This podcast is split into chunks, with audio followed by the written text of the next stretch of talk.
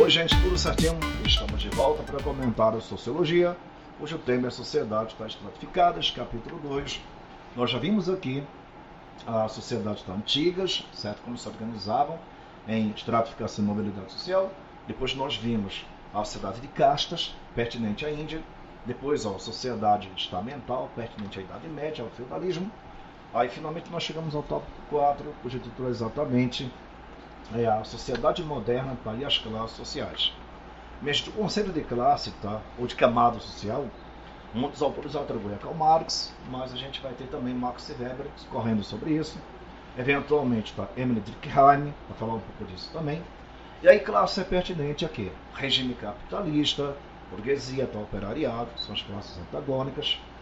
E aí, desde já, o sistema de classes é o que a gente pode chamar de sistema de sociedade tá, aberto muito vinculado às oportunidades de educação, tá, às oportunidades profissionais, que não importa, às vezes determinam tá, a tua posição. Se você é burguesia, operário, classe média alta, tá, baixa, rica, enfim.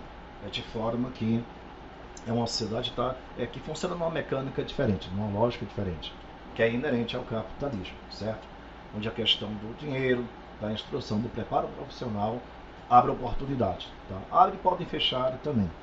Eu queria passar a palavra ao Andrezinho para que ele discorresse brevemente sobre esse tema, junto comigo também, para a gente fechar esse ponto tá, da sociologia, comentando aí as classes no mundo capitalista.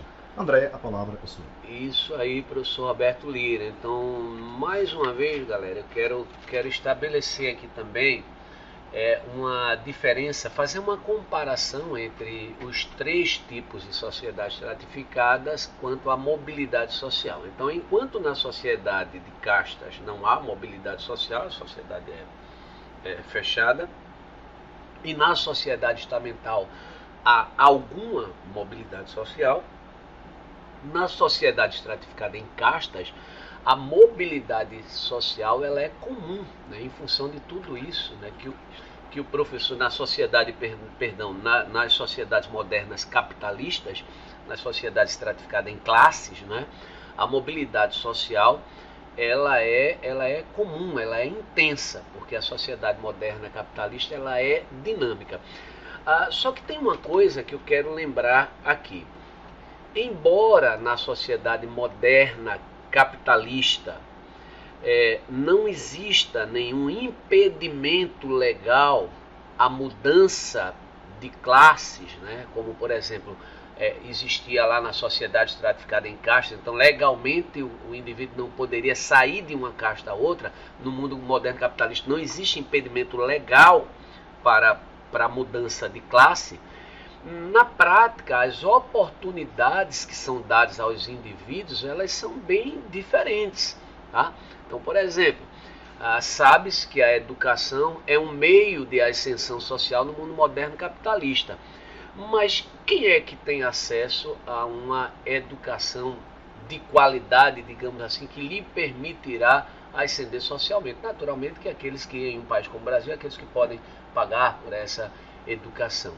Então, embora o que eu queria focar, professor Roberto Lira, é que embora nas sociedades estratificadas em classes do mundo moderno capitalista não exista impedimento legal para mudança de, de, de, de classe, para mobilidade social, na prática as oportunidades que se dão aos indivíduos elas são bem diferentes. É, e bem restritas também. Uh, esse é o caso do Brasil. A gente vê isso claramente aqui no nosso país. Aliás, se nós pudermos é, colocar como exemplo, há uma distinção muito clara entre a, a, educação pública, a privada, o acesso à universidade, enfim. É, de todo modo, acho que o André colocou muito bem, a gente discutiu bastante isso aqui.